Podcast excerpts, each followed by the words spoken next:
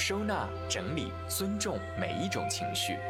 情绪便利店，为你二十四小时不打烊。在上期的节目中，我们认识了三十三岁提前退休的居士哥。当他讲到自己在离开职场、离开北京的最后一夜，就像是一次《肖申克的救赎》、一次越狱时，相信很难不令还在职场中的我们触动。那今天的分享继续，我们会先从家人对于居士哥做出这个选择的态度聊起。他肯定还是一个接受的一个过程。那我们在跟自己的原生家庭进行沟通的时候，我想给大家的一个建议就是说，策略一定要高于耐心的说服。我们现在跟家人在一起的时候，其实有的时候不太讲究沟通的方式方法，甚至没有研究应该从哪个点入手，因为我们好像觉得就是已经跟家人已经自在惯了，就应该直话直说。其实的话，反而得不到他们的支持。那对于我来讲的话，我在去推进这个事情的时候，跟家人的话的话是有策略的。去沟通，而不是只是一味的耐心的说服啊。怎么讲？你的策略是什么呢？策略是因人而异的。对，因我因为我和毕竟和父母在一起的时间比较短，那就导致的话，我的策略会有我的特殊属性。那每个人的家庭其实都不一样的，这个策略只有你自己知道，你父母是什么样的人，只有你知道你父母的话能接受。哪个入手点的解说，只有你知道了。你怎么样能让你的父母能够同频同律去跟你进行沟通，引发他们的同理心啊，甚至同情心，那你才会得到这种支持。因为我相信每一个父母都是非常爱自己的孩子的。就像我的父母的话，我是可以说是可能这个世界上最爱我的人，排名第一、第二的，或者并列第一的 这么两个人啊。那。才会有获得这种支持。哎，我还以为这个就是一个靠循序渐进、耐心说服的过程。但我刚才听你讲，好像你在强调说策略要比持续的沟通，你说是更有效，是吗？所以我觉得我就有点困惑，因为我觉得我跟我家人沟通我人生当中一些比较重大的一些选择的时候，我好像基本上就是属于那种一点点的。渗透性，我就完全是在靠打持久战才让他们接受了我的一些个选择，好像我也从来没有注重过什么策略，所以我还我 所以我刚才问那个问题，我想说，难道跟家里面人沟通还有什么方法可以学习一下吗？那肯定的嘛，哦，任何的事情都会有方法的，嗯，这个就是一个逻辑的盲点啊，嗯，甚至是一个逻辑的陷阱。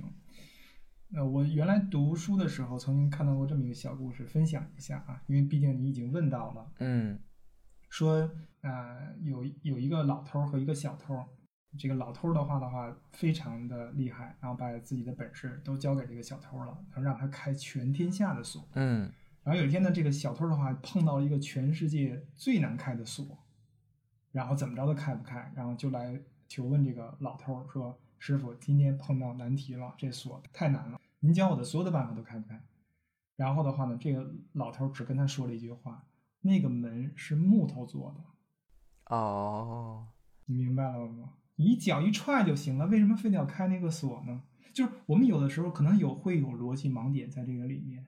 就是你跟你的父母已经像你说的已经渗透惯了，或者慢慢这个去说服惯了，那你就会有逻辑盲点。其实包括在职场上啊，我们经常会出现这种逻辑盲点。就是为什么呃现在大家升职的速度或者加薪的速度，除了有经济的原因，其实也有方法的原因。因为我们很难站到老板的角度去看问题。我觉得之前的话呢，就是无论是和老板也好，还是和家人也好的话，我都会站到他们的角度去看问题。因为我在站在老板的角度看问题的话，就是我给你挣的钱越多，你给我的奖金越多。我没给你挣到钱的话，你不会给我奖金。或者的话，就是说的话的话，全公司我们那时候公司的话的话，士气特别不好。整个的话，就我进去的时候，是因为是大公司嘛，特别的官僚，然后每个人都没有升职的空间，阶级固化，大家都是一潭死水的。那我的话的话，就反而去拼了命的去加班工作。那老板的话是需要雷锋的，是需要榜样的。你能被老板当成雷锋、当成榜样的话的话，那你想想你的奖金或者甚至老板特设的奖金会少吗？谁不需要一个榜样呢？对吧？就是你能站在老板角度看，哦，现在这好几千人里面的话，有一个人这么拼命，跟大家都不一样，那我就把他树成典型，去让大家跟他学习。你就要反其道而行嘛，啊，这就跟刚才我讲的这个老头和小偷的这个踹开木门的这个故事其实一个道理。所以我们在社会当中，在家庭当中，如果你想能够创造自己想要的人生，你一定的话是要能够就是突破逻辑盲点的。嗯，那这好难哦。你习惯了就好了。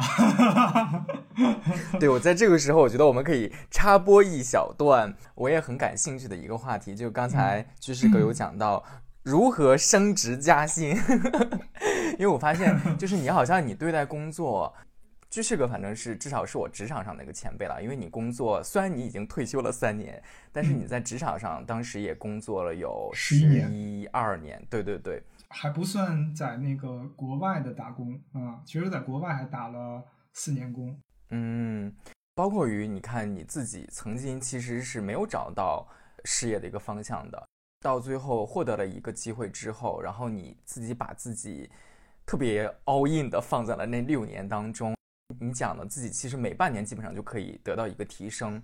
嗯，那在工作当中。我想知道你觉得什么样的一个员工是一个好的员工？比如说用现在流行的词来好，就是今年大家都在讲打工人。你觉得对于还处在事业当中的我们，甚至于一些更职场小白一点的这样的一些年轻人，你觉得就是他们在工作的时候需要注意一些什么？嗯，哇塞，这个是一个。要单独再讲一次的一个话题，因为确实，你可以想象一下的话，真的这是一个非常庞大的话题。包括我写的文章里面，我会特地写行业不同，请自行判断。包括的话，当时的那个阶段，就那个时代的阶段，也是有它的特殊性的。所以的话的话，很多东西没办法照搬。你想那个时候没有九九六和零零七的概念，如果就我一个人零零七。甚至住在公司的话的话，超出了就是老板的预期可能是九十，可能我一下做到了一百八。那现在的话的话，零零七和九九六已经很普遍了。那老板的预期就是一百八，你不能再可能睡出更多的时间，对吗？哦，这个好难呀。那都已经被趋势哥这样的前辈已经把这个门槛提的已经非常之高了。请问我们现在还应该怎么办？那我这里面的话的话，分享核心的两个吧，就是。概念，通用的概念，具体的这些方法论的东西，我相信很多年轻人现在已经是我的老师了。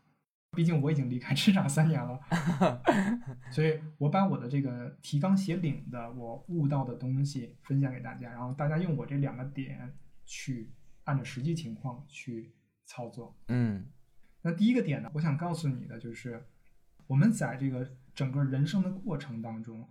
无论是情窦初开的这个初高中生，还是刚毕业的中外的这些学子，还是的话呢，这些刚跨入这个婚姻殿堂的夫妻，还是这个马上要退休的叔叔阿姨，每一个阶段的人，他其实都有他的恐慌、焦虑、迷茫、茫然。就在职场上的这些伙伴们啊，年轻人们都有这些问题。那是为什么会出现这些问题？是因为的话的话，我们没有数据分析，没有过往的这些的案例的这个解答，没有在我们进入社会之前告诉我们工作到底应该是什么样的，每一个公司需要什么样的人，什么样的人可以创造更大价值，没有过这种教育，所以的话的话，这些问题是必然出现的。就这个，我想先告诉大家，就是说，不是你一个人有问题，我面对所有的。年轻人说啊，不是一个人的问题，是所有人的问题，是所有阶段人的问题，因为我们没有被教导过、指导过，所以的话的话，不用感觉到孤独，不用感觉到无助，这是一个大家所有人都会有的问题。第二个，我想分享的概念就是，在我们内心有很多的矛盾。我相信呢，听到咱们这次对话的所有的这些朋友们，都会明白一个道理，就是说。或者感受到一个问题，就是矛盾。你既想这样，又想那样；既想放弃这份工作，又不敢去进入社会；既想学习，又想看剧，既想潇洒又想进大厂任职，矛盾无处不在。很多人讨厌这种矛盾，不想面对这种矛盾。但是我想告诉你的是，矛盾是所有事情发生的原动力。没有矛盾，社会和人就是死的，就是死水一滩的。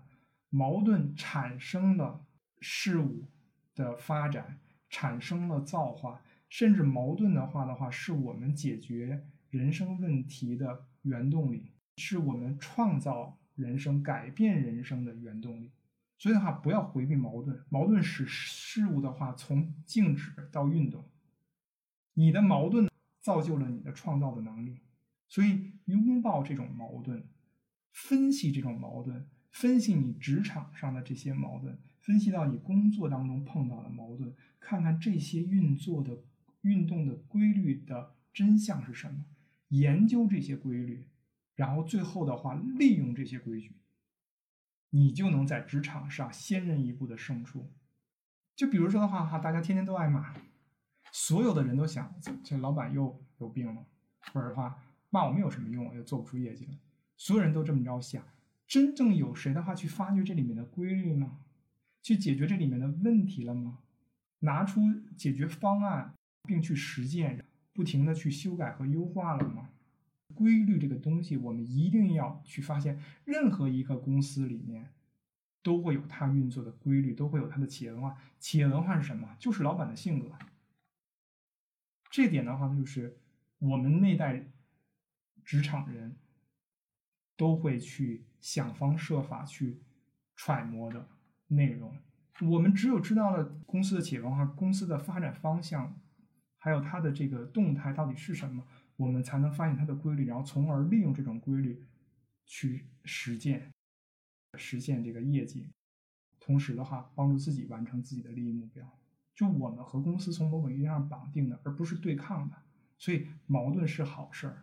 内心的矛盾更是好事，但是我们大部分人都是被矛盾所奴役，而没有多少人说愿意的话去利用矛盾的。嗯，希望 能回答你。我在做这个选题的时候，自己在想，大家会对这样的选择怎样看？会不会有一些反面的批评的声音出现？会不会有人说：“哎呀，提前退休可不就是有钱人才能做的吗？”毕竟，对于现在普通的打工人来说，通过打工实现财富自由，不是一件特别容易的事儿。但如果真的给你一定量的钱，注意是一定量的，而不是无尽的，然后告诉你这些钱基本上是能够够你接下来的四十年也好，五十年也好的人生，满足的是你基本的生活开销，你就提前退休吧。你会来做这个选择吗？你要抛弃在职场上管理者的头衔，你要抛弃大部分人都正在按部就班的人生轨迹，你看不到周围有其他人做出的示范，面对的就是非常未知的明天。你有勇气、有方法接受这个挑战吗？那我在想聊一聊趋势哥你在提前退休之后的这一段生活。嗯，我很好奇的是，当你真正执行的时候。你会有遇到什么问题是你之前可能没有预想到的吗？我可能唯一没有预想到的话，就是大理的这个冬天到底有多冷。因为我之前我跟你说过，其实，在第二份工作结束的有一段旅居的时间，大概半年。那里面的话，其实是大理只是占了其中的一部分时间，因为还包括稻城亚丁啊、丽江啊、成都啊等等等等。所以的话呢，我在大理的那个时间是最暖和的一段时间，就给我了一个错误的认知，就是哦，大理的话四季如春。因为我去看那个数据嘛，大理的每个月的数据，最低气温好像是平均是晚上是九度，白天是十四度。我就是被这个数据给忽悠了。所以等到我 这次退休去了大理以后，那真是妖风阵阵，真的就是在那个苍山脚下的话，那房子要被吹塌了。这一晚上的话的话，你就听这个风声，你就都睡不着。到底冷成什么样子呢？就是北方的冷啊，是冻肉不冻骨，肉冷，骨头不冷，不侵骨骨髓。这个高原地区啊，因为大理的话，海拔平均一千八百多，我住那地儿估计得两千了。在大理大学旁边，是冻骨不动肉。就高原地区的话，你肉好像没多冷，因为晒太阳嘛，白天确实有十四度，但是的话骨头冷，真的是冻入骨髓那种，盖多少被子没有用。这个确实是出乎我意料之外的。然后生活的不便利性是完全出乎我意料之外的。还有就刚才我说的这几个问题吧，包括交友啊，在大理的话，它其实是一种隐士文化，那边其实你很难交到。志同道合的很多朋友的，因为它那个地方已经完全被商业化了，无论是洱海还是古城，已经都被商业化了。大家都是为了让你去喝茶呀、吃饭呀这些，包括民宿啊这些。所以的话的话，你也很难交到志同道合的朋友。这一个整个的这个大理的这个城市，就是我觉得话非常适合旅游，但是如果居住的话，尤其是这种长期的退休式的这种居住。会有问题，所以这个是唯一超乎我意料之外的吧。所以也是因为这些问题，后来你就改去到了三亚。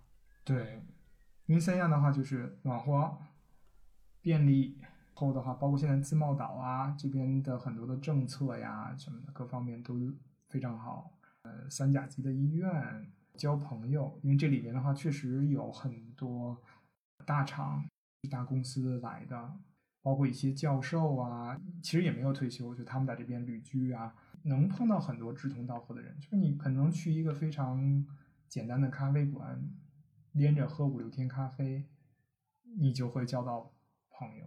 这边交朋友其实是很简单的。如果要是给现在的生活状态打一个满意度的一个分值吧，满分如果是一百分的话，你现在会给现在的生活状态打多少分呢？应该是九十五分吧。哇哦，很高了。对，其实是满意度是非常高了。为什么还没有达到最满意的一个状态？是因为我的身体在老化啊。其实我只有三十五岁，但是我想告诉大家，对啊，你一直说老化。对，三十三岁到三十五岁。大家到时候去体验一下吧，你真的能感觉到老是什么感觉？就是我们英文叫 aging 啊，真的是老化的那种感觉，是让你，嗯，你好好到时候体验。所以还是回到最开始说的，一定大家要保重好身体，保重好你的颈椎，保重好你的腰椎，千万别再吃这些垃圾食品、甜品，然后喝饮料了。你到时候要碰到的问题，真的不是可能我们家人碰到的什么啊，中风、脑梗、心脑血管疾病、糖尿病。我告诉你，不是这些问题，不是你在新闻上的一些文字或者家庭旁边那种信息，是真正你疼的你睡不着觉的那种问题，直不起腰的问题。所以，这个导致我现在的生活质量，哎，有那么百分之五的不太顺利，但是。和之前啊比，在职场比还是好多了。为什么呢？我现在生了病了以后的话，我在那可以躺着，可以玩儿，可以听喜马拉雅的玄幻故事，可以打游戏，可以养着。我要在职场上的话的话，我在那躺着，我都躺着都不舒服。至少咱现在是想病就病，想躺就躺，不用担心。疾病会对你的职场造成什么样的危害，甚至扣钱呢？刚才你讲到你的娱乐方式嘛，然后我知道好像你之前有写，其实你每天对自己娱乐方式这一块儿，也自己是有限制的。某一件事你还是希望能够控制它的时长，对，也不希望退休了之后我真的每一天就全部都投入在吃喝玩乐上，也不是这样的。不是的，正好相反，我觉得更多的是原来是为了娱乐而娱乐。没有考虑娱乐对你的伤害啊和娱乐的目的，现在的话的话是为了更好的生活而娱乐，就娱乐已经变成手段，更好的生活才是目的了。我会用强大的意志力来控制他们之间的比例，我严格的控制这些过程、时间，包括我会考虑到他对我眼睛的伤害，我考虑到的话他对我心境的不利因素。我都会考虑进去。你之前就是一个自控力比较强的人吗？对，我只能说是在这个进入大公司以后，这第三家公司以后培养起来的。在之前的话，其实还是比较懒散的，因为可以想象的话，就是呃，在小公司的话的话，你很难得到特别正统的高效率的工作习惯或者思维模式。尤其进入管理层面以后的话，公司会安排很多专业化的培训、专业化的证书的考核、认证，送我们去进修。等于是在这样的过程当中，就变成一个职业经理人的这样的一个过程当中，把自己的自控力、意志力，包括时间管理的能力，提升到一个比较好的一个水平的。我知道你还有一个很有趣的娱乐方式，就是你特别喜欢去逛商场，是吗？啊，对对对，这个就是怎么说呢？原来在北京的时候，特别爱往山水这些自然风景的地方跑，什么古城、古镇。自从退休了以后，天天生活在旅游区。大家现在每年啊，如果一一年去一两次旅游区，非常高兴。但是让你生活在旅游区，怎么了呢？生活在旅游区就反而有了心理的负担了，这是？呃，不是啊，因为就是你已经对于这个自然景观已经非常的习以为常了啊。就我每天遛弯的地方的话，散步的地方，就是别人可能不远万里飞过来的地方，向往的，对吧？可能一年来个五六天的地方，那这儿对于我来讲就是一个每天散步的饭后散步的一个地点。那可能我要现在在旅游的时候，我就会往深圳跑，往海口跑，然后去大商场里面逛。我前一段时间去深圳的话的话，啊，几天的行程里面所有的景点都没去。就在商场里面溜达，然后最后那个保安看我的那个眼神儿都已经不对了，就怎么又来了？就是，对，就是酷爱逛商场，酷爱这种大城市的这种氛围。然后我的那个行程里面的话，都是什么腾讯的总部啊、万象城啊，就全都是这些地方。嗯，你逛商场是只逛不买吗？那肯定的呀，要不然的话，这不是就是。违背了这个简约生活吗？你的物欲已经非常低了。现在是，你买了那个东西的话，你会觉得有什么用呢？能改变什么吗？比如说，现在我花钱的话，我会买什么呀？像买那个电烤的那种仪器呀，什么助腰带呀，就是那种质量非常好的仿生的这种肌肉的束腰带呀，它能让我减轻病痛，减轻我腰肌劳损的这种痛苦。我会花钱买这些东西，因为这个钱我花了以后，它解决了我一方面的问题。那我买那个衣服、买那个包什么的，那我肯定没有旧衣服穿的舒服啊。那你在逛商场的时候，你就是纯粹。享受用眼睛对观察这种人呀、潮流啊、物啊，就是这些个对对这种世界，感受万丈红尘的那种感觉，就是一个在山里面去这个清修的一个老僧，回到世间的时候，感受花花绿绿世界的那种感觉吧。那你现在每个月生活成本你是会控制在多少钱以内呢？会有一个明确的这样的一个额度吗？有。会有特别明确的额度，这也跟大家分享一下，就是你做这种生活的模型的话，你一定分为，就是不要就做一个模型，你要做三个模型，一个是理想型，这个存款收入和你的支出按着你的理想配比出来的，比如说一个月七千或者六千这个样子。第二种的话呢，就是困难型，就是出现什么麻烦的事了，你可能多了一笔花费。然后比较拮据，然后在这种情况下，你的怎么影响你未来的这个储蓄或者说生活？然后还有一种叫极端型，就是最困难的情况下是什么样子？你依然能够保持财务独立，不用再回到职场上打工。所以的话，我等于是其实是三个模型，就是我们有的时候可能想象的东西啊和实践操作的东西是有很大的区别的。那这些东西都可以让我们把风险降到最低。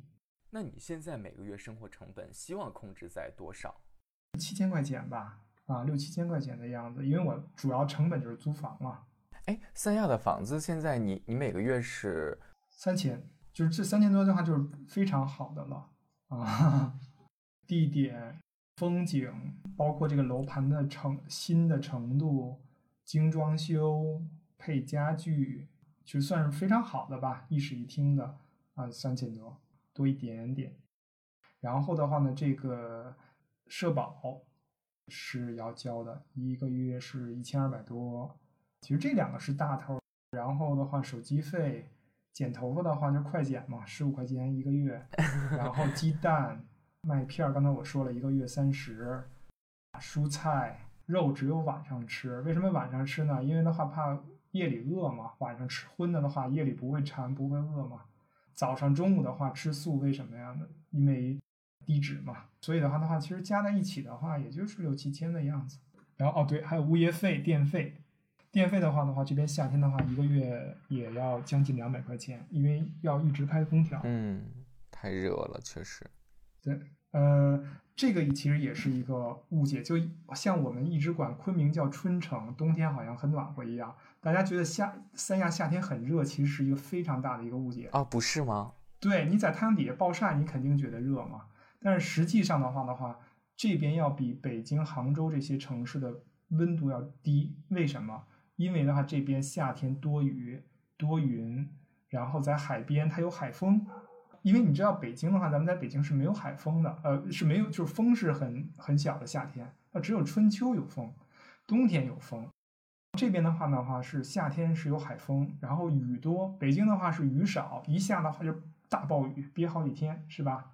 这边的话是时不时下下雨，所以它老有云彩有雨，反而气温特别的。舒服，而且这边还有一个什么一个好处，就是我实践出来的，就是它街道啊，全都是大树，就是南方的，就是大家看过那个《倩女幽魂》那个姥姥吗？就那个姥姥那个大树，就南方的那种树啊，它叫红树林，应该是遮天蔽日的。你夏天在那个树底下走的话，那太阳都照不到你。你遛弯的话都不用，啊，就是在太阳底下暴晒的遛。那之所以大家好多人觉得特别热，在三亚，就是因为这是旅游人群，他们来这儿五六天，然后住在海棠湾呀、亚龙湾呀。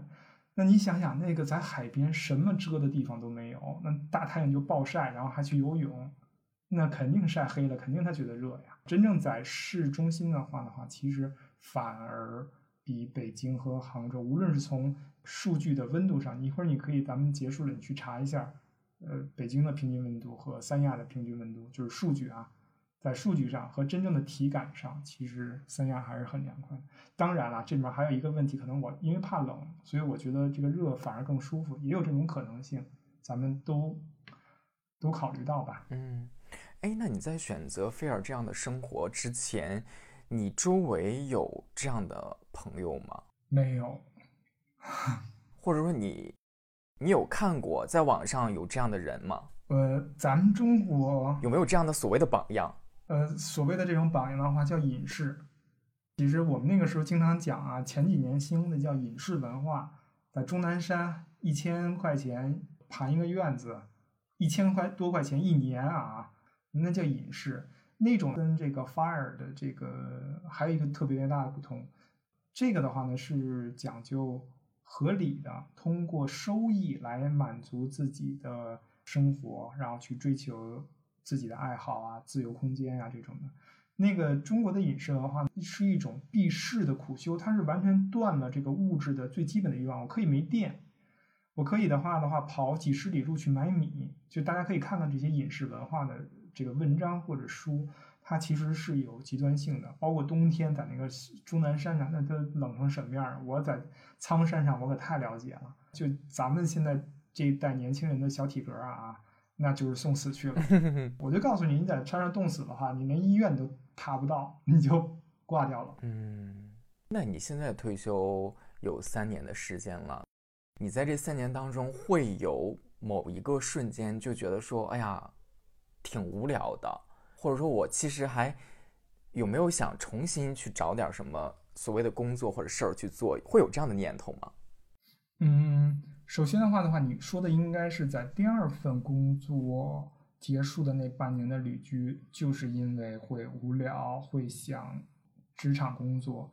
那这次的话呢，我已经说过了，无论是从经验来讲，还是之前的半年的职场辞职之前的这种深度的考验考虑。准备也好的话，专门是把这块儿给计算进去了。所以的话呢，我从辞职的或者到大理的第一天开始，就是一个按照自己计划的一个充实的生活，基本盘的是比较满了。而且的话呢，我有几个特别要好的朋友吧、挚友吧，可以随时沟通聊天儿。甚至有一位已经也离开职场了，但是他因为有孩子啊，孩子在北京上学，他的话每年隔几天会来一次。他比我做的更彻底，他直接在这边买房了。所以的话呢，这个不会存在没有朋友啊或者无聊的这种状态。其实你要是想把一个人的时间填满的话，真的好容易。就是每天其实还是特别的充实的。对，嗯，我觉得唯一一个。不同就变化吧，在过去的三年里面，就是的话呢，在豆瓣上写文章这件事情，因为之前的话的话，其实我是除了自己的这个密友圈以外，是与世隔绝的，没有跟外界再有什么这样的平台的接触的。这个是最近一个变化，就刚刚开始的，应该是从十一月二十八号我登的第一篇文章吧，就是从零存款到成功范儿三年。在豆瓣上啊，就算是还算是比较好的，收藏四百多，然后转发、点赞、评论，第一篇文章，然后后面又写了几篇，都不错。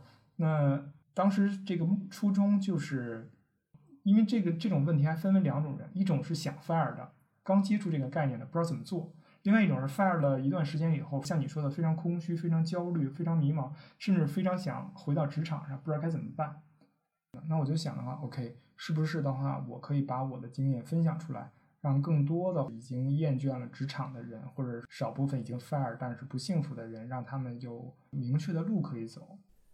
那现在 fire 这个状态的收入来源，基本上就全部都是我要在做好这个决定之前要把钱给存好。嗯，可能基本上后来就要靠像偏理财的这样的一个状态来维持，对吗？嗯，不是的。首先的话，我们要明白，fire 并不是说完全脱离社会，这个是一个错误的观点。那你们说的那个叫彻底的，就是与世隔绝，那又是一种饮食文化了。呃，其实是要可以打兼职工的，你可以去做咖啡师，比如说你有这个语言的这种证书，你可以去做视频翻译，可以教小朋友做网课，做你喜欢的东西。不再受职场和时间、空间控制的这种事情，呃，我包括自己，我也会有自己的兼职的工作，但是我每天会把它控制在一个小时以内，我不会让它占据我太多的时间来满足自己的啊收入。这样的话的话呢，就不会需要特别多的钱才能 fire，你只需要一部分的基础金，然后你就可以成功的辞职了，因为你后面会除了大额存单的。百分之三点四的利息以外，对吧？你还可以有这个兼职的收入。当然了，这个兼职一定是你喜欢的，然后的话呢，就足以了。就是为什么？刚才就是我说这个生活很充实，因为你不是说完全一个退休的状态，你还是有工作的嘛，还是有其他的这些东西的。就为什么在今年这个疫情期间啊，我旁边的朋友都抱怨这个对自己影响特别大。我是已经在家里面工作或者生活惯了。完全感觉不到，你疫情了我也这个样子，你不疫情的话的话，我还是这个样子，所以我好像就基本上受这个东西零影响。哎，那你这样的状态会对时间敏感吗？我所谓的这个时间，可能不是什么日出而作、日落而息的那种，而是就是你比如说节假日，没有，经常过过错了，跟这个。朋友聊天的时候说：“今天那个周几周几？什么周几周几？今天是什么什么节假日？我完全已经没有概念了。有一天就是看的那个月亮贼圆，我说今天这月亮怎么那么圆？然后发了一个朋友圈，然后底下一帮人骂：今天是八月十五中秋节。”就会出现这种问题啊，因为我能感觉到，就是你满足感现在肯定是够强的，是很享受现在的一个生活，对幸福感。那你安全感是强的吗？当然，我觉得风险因为无处不在，而且是各种各样的。人生当中，就是你你会有不安全感的那一部分吗？嗯，是这样啊，就是我们要想一想，你并不知道意外和明天哪个先来。你现在就算有工作的话的话的话，你可能会被查出绝症。你可能被车撞死，你可能的话的话得了抑郁症自杀，你可能会有很多的这种可能性。我觉得话，我们永远不知道明天会怎么来，我们只能说按照理论上做好储蓄准备，然后同时的话呢，不要让自己跟社会脱节，保持这个兼职的收入，那就足够了。那你说的话的话，那要战争的话的话，那我们的手里的这个钱都不值钱了。那这种极端的情况出现的话，或者说以后低利率，或者甚至像日本一样零利率时代，以后没有利息了，那怎么办？这种极端的事情，我觉得不用多想太多，因为的话的话，就从我的经验走过来看啊，我们担心的绝大部分的东西，最后都不会发生。你可以回想一下，就是听咱们这个访谈的所有的朋友，可以回想一下，你原来担心的多少事儿。比如说，你小时候特别怕爸爸妈妈出事儿什么的，有多少事儿真发生了？人的这个机制里面，就是我们会有这种不安全感，就会导致我们胡思乱想。但是这些事儿有多少真正发生呢？我们要看那个概率。哎，那你对未来会做规划吗？我觉得的话，我现在这几年的生活，退休生活，就是是让我学到唯一的一点，就是活在现在，不要活在过去的荣光。或者悔恨里，也不要活在未来的憧憬或者是恐惧里，你把现在活好了就行。我觉得就有一个点啊，大家可以回想一下，我们现在有多少人吃东西是知道自己在吃什么，就是这个味道具体是什么，你在品尝；有多少人喝东西是在知道喝什么，有多少人知道看东西是在看什么。我觉得我们更多的是一种无意识状态，一种这个呃自动驾驶状态。麻木的一个状态，所以的话，我觉得不要去想太多未来的东西，把现在每一天活好才是关键。因为我们毕竟是一个，就是在时空上面的话的话，会有这种错觉，就是说未来对我有很大影响。但是未来到底是什么样子，没有人知道。我之前看你写文章里面，你还提到了一个，就是你讲人生三个命题当中死亡的那个命题，你对于自己最终。当然，我觉得现在谈可能，无论是于于您来讲，还于我来讲，其实有点早。但是我看到你，你也做了一个想法，就是在我老的动不了之前，或者是得了绝症之后，然后我会选择去瑞士或者去现在合法的国家去安乐死，然后的话呢，把这个储蓄留给我最好朋友的孩子吧。大概也就是这样，这就是我人生的。对于死亡的规划，因为我觉得，如果我不能选择如何来到这个世上，或者怎样来到这个世上，那我至少有权利和能力选择我怎么样去生活和怎么样去死。我觉得这个是我现在手上的权利。嗯，那现在你的生活算是完全是一个人这样在生活，你会渴望？有另一半儿一块儿再往下走吗？对于爱情或对于情感这块儿，你会有渴望吗？嗯，小的时候，无论是我们那时候看《还珠格格》呀，还是看这个这个古天乐版的《神雕侠侣》呀，还是看这个琼瑶的小说呀，其实的话都会有一种概念，就是愿得一人心，白首不分离嘛。总是被这样的一个主流的价值观控制着去寻找。对象或者配偶，确实渴望在十几岁到二十几岁的时候，但是的话呢，会出现一个问题，就是我喜欢的人可能不喜欢我，或者喜欢我的人我不喜欢他，阴错阳差错过了，这个不幸也是一个万幸，就导致我最后成为丁克，然后的话没有那么大的负累。直到现在的话呢，我回头看，包括看我的旁边的朋友，就会发现，第一就是婚姻不幸福。第二的话的话，为了孩子的话呢，真的是精神压力和生活压力都非常大。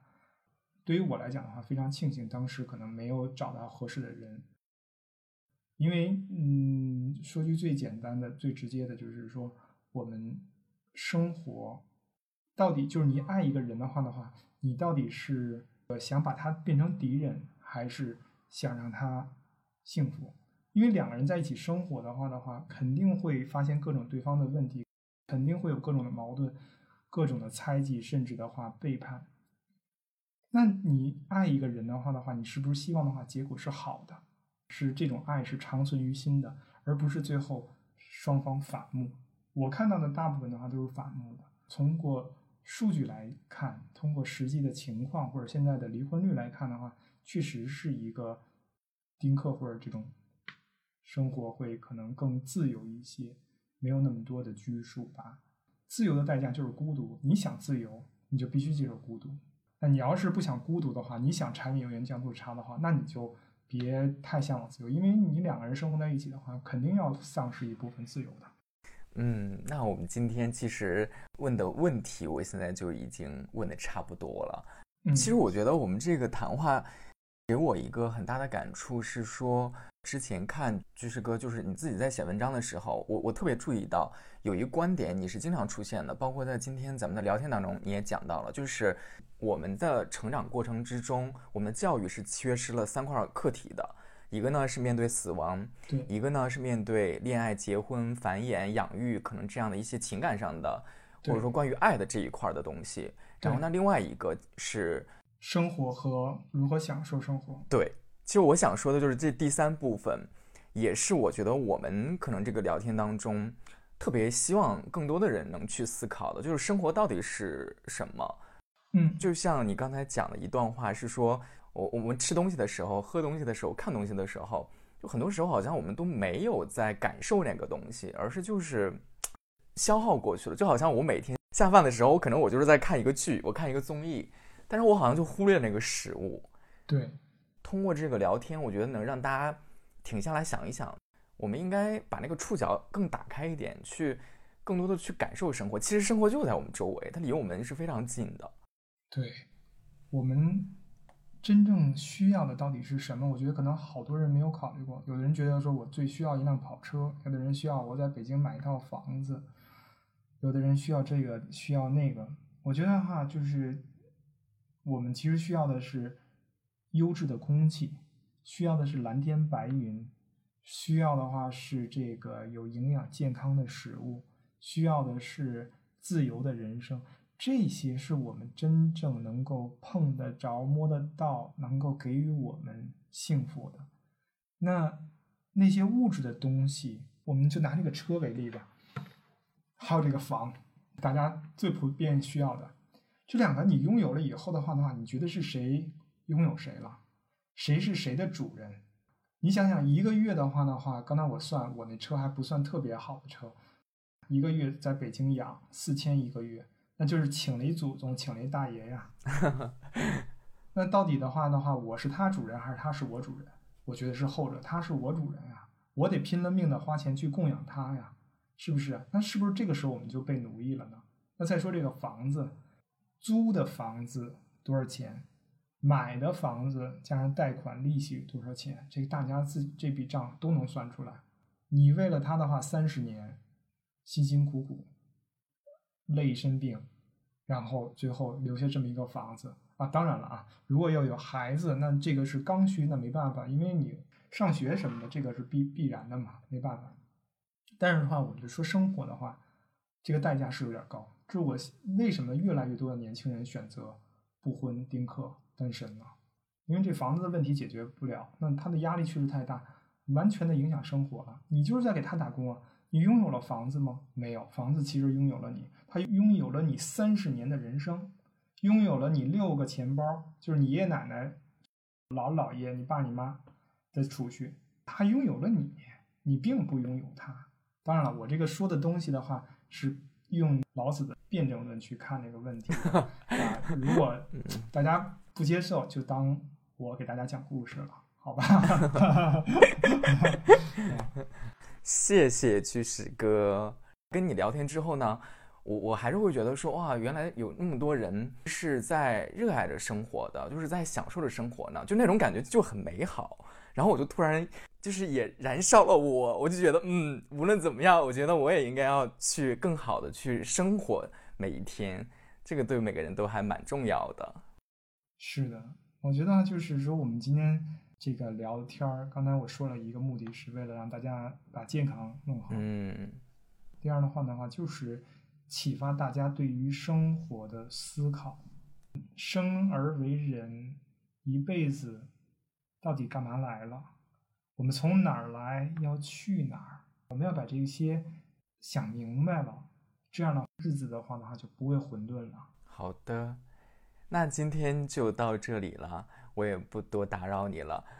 啊，好，那就这样。好嘞，晚安，拜拜，别工作太晚啊，别熬夜啊。这是居士哥的故事，不知道听完你有什么想法？欢迎在评论区留言说说你的看法。当然，如果你也有自己的故事和想要分享的情绪、感受、想法等等，都可以来告诉我。情绪便利店小助手的微信号是 moodmart，m o o d m a r t。年底的时候，我们会组建听友群进行抽奖，主播为爱发电中。如果你喜欢这个节目，别忘了给一个好评哦。回见。